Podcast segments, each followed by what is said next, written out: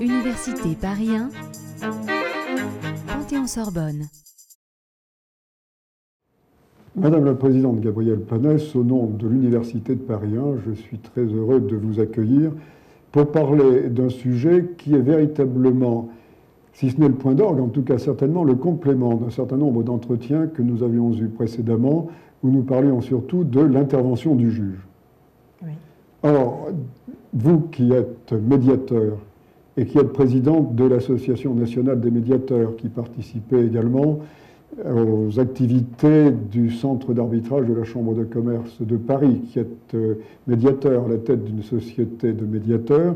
C'est évidemment un sujet que vous maîtrisez à la fois dans son approche juridique, puisqu'il y a un certain nombre de textes euh, qui viennent d'être publiés et promulgués dans le domaine de la médiation, que ce soit sur le plan européen avec la directive sur les modes de règlement des conflits amiables, que ce soit le décret de 2012 qui vient de donner un statut officiel en France à un certain nombre de techniques, vous en connaissez aussi ce qui est indispensable, la pratique. Parce qu'on n'est pas un médiateur en théorie, euh, c'est plus qu'une activité professionnelle. On pourrait dire très certainement que c'est une vocation. Donc mille merci d'accepter de nous faire partager ce qui est à la fois une science et ce qui est aussi une pratique.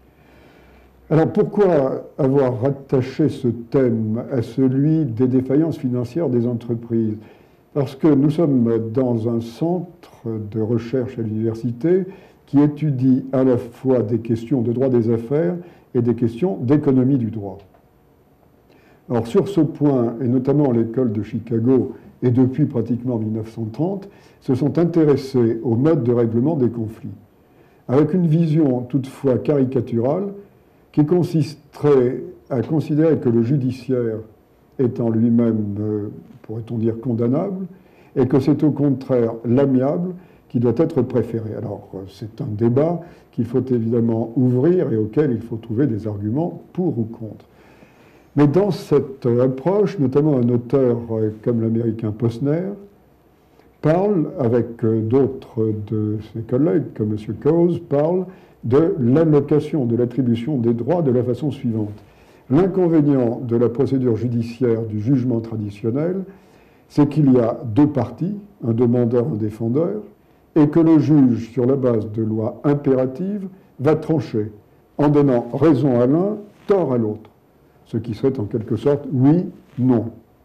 Or, le fait d'allouer à l'un la totalité des droits et de le refuser à l'autre n'est pas forcément conforme à leur intérêt bien compris de plaideur, mais n'est pas non plus conforme à l'intérêt général.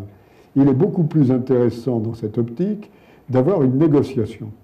Autrement dit, une transaction qui, euh, sans développer trop longuement ce thème, permettrait à la fois de satisfaire rationnellement et psychologiquement chacune des parties qui se réapproprie son procès, qui comprend pourquoi telle ou telle solution est retenue, et qui en même temps permettrait une maximisation, disent-ils, du profit, parce que les deux parties vont en bénéficier, et du même coup, il va y avoir une amélioration, il va y avoir une meilleure productivité, en tout cas en termes monétaires, on peut avoir une plus-value. Alors c'est évidemment une vision très abstraite, parce qu'il y a dans les, des cas dans lesquels l'intervention du juge est indispensable. Il y a un ordre public, il y a des dispositions qui sont impératives, il y a des valeurs à protéger et qui ne peuvent pas reposer sur une simple négociation s'agissant de l'état des personnes, s'agissant d'un certain nombre de thèmes. On comprend que la médiation, la négociation, la transaction ne puissent pas s'imposer. Au contraire, dans le domaine des affaires, et notamment dans le domaine des entreprises en difficulté, tant que l'intérêt général n'est pas en jeu, tant qu'il n'y a pas des risques de dévoiement, Autrement dit, tant qu'on n'est pas en présence d'un redressement ou d'une sauvegarde, on est dans un esprit, dit-on, de médiation. Mais il y a beaucoup mieux, c'est que dans la vie de tous les jours, il y a de multiples sources de conflits qui peuvent appeler immédiatement une forme de médiation, de conciliation, de discussion. Et l'un des avantages de la médiation, comme je le disais tout à l'heure, c'est de permettre à des gens de comprendre ce qui se passe. Donc on a vu se multiplier la médiation, euh, le médiateur des enfants, maintenant il y a le médiateur des droits, il y a le médiateur de telle ou telle catégorie, il y a de la médiation judiciaire, il y a la médiation de l'AMF, il y a la médiation pénale. D'où ma question. Il y a beaucoup de médiation, mais qu'est-ce que la médiation? Madame la Présidente, qu'est-ce que la médiation?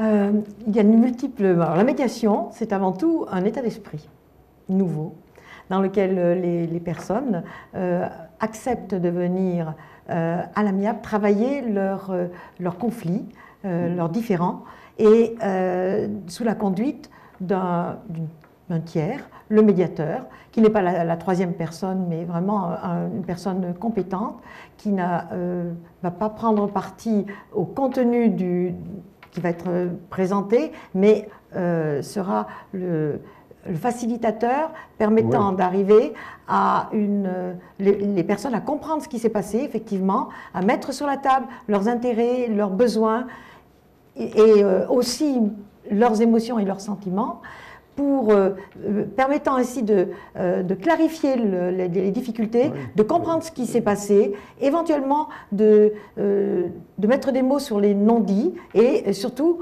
de clarifier les interprétations diverses et variées, qui sont toujours présentes dans les, dans les, lorsqu'il y a des conflits. Si je peux vous interrompre pour bien comprendre, autrement dit, le médiateur lui-même n'est pas une partie au procès, il n'est pas intéressé. Non. Lui-même euh, ne poursuit pas un intérêt personnel. Il n'a aucun il n'est pas en conflit, il n'est pas. Ah, ah, il ne doit pas être, euh, naturellement, il ne doit pas connaître les, les, personnes euh, qu'il a devant lui. il est donc indépendant, indépendant Absolument. Mais comment le choisit-on alors Alors, le, le... rare.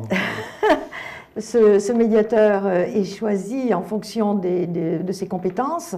Alors les compétences de médiateur sont nombreuses parce que en fait la médiation est, vraiment multidisciplinaire. Elle se nourrit d'un tas de disciplines et c'est pas simplement le droit, mais il y a également de la sociologie, il y a beaucoup euh, de la communication, euh, également de la psychologie parce qu'on a en face de, soi des individus pour lesquels il est important de, restaurer le, dialogue. Et ça n'est pas euh, facile, mais euh, c'est toujours possible. Et l'essentiel, c'est que sur la table, il y ait une véritable compréhension de ce qui a pu se passer, qu'il y ait le maximum d'informations concernant le, le différent. Et lorsque les personnes ont compris ce qui s'était passé et sont prêtes à pouvoir justement ce que vous avez appelé la négociation, il y a donc euh, euh, la possibilité pour elles de euh, trouver des solutions en créativité. Et c'est cette créativité qui est un élément également de plus-value. Mais alors, moi, il y a quand même une question que je me pose devant les, questions de vocabulaire, puisque dans nos recherches, il y a une partie de sémantique. On parle de médiateur, on parle de conciliateur. On parle éventuellement d'autres euh, formules, puis il peut y avoir des médiateurs judiciaires, des conciliateurs judiciaires. Est-ce qu'il y a une différence ça ne m'a pas paru toujours très évident entre le médiateur et le conciliateur. Alors, j'ai été moi-même conciliateur de justice pendant cinq ans, donc. Bah, c'est très bien. Donc, en connaissance de cause, vous allez nous définir ce qu'est le conciliateur. Alors, le, donc, le, conciliateur, euh, bon, surtout quand il est de justice, c'est donc un auxiliaire de justice euh, qui va euh, essentiellement s'intéresser au au litige lui-même et son objectif c'est de pouvoir donner un avis sur la solution qui pourrait trouver pour sortir d'un litige. Hein, voilà, c'est peut-être là où euh, je vais vous arrêter quelques instants.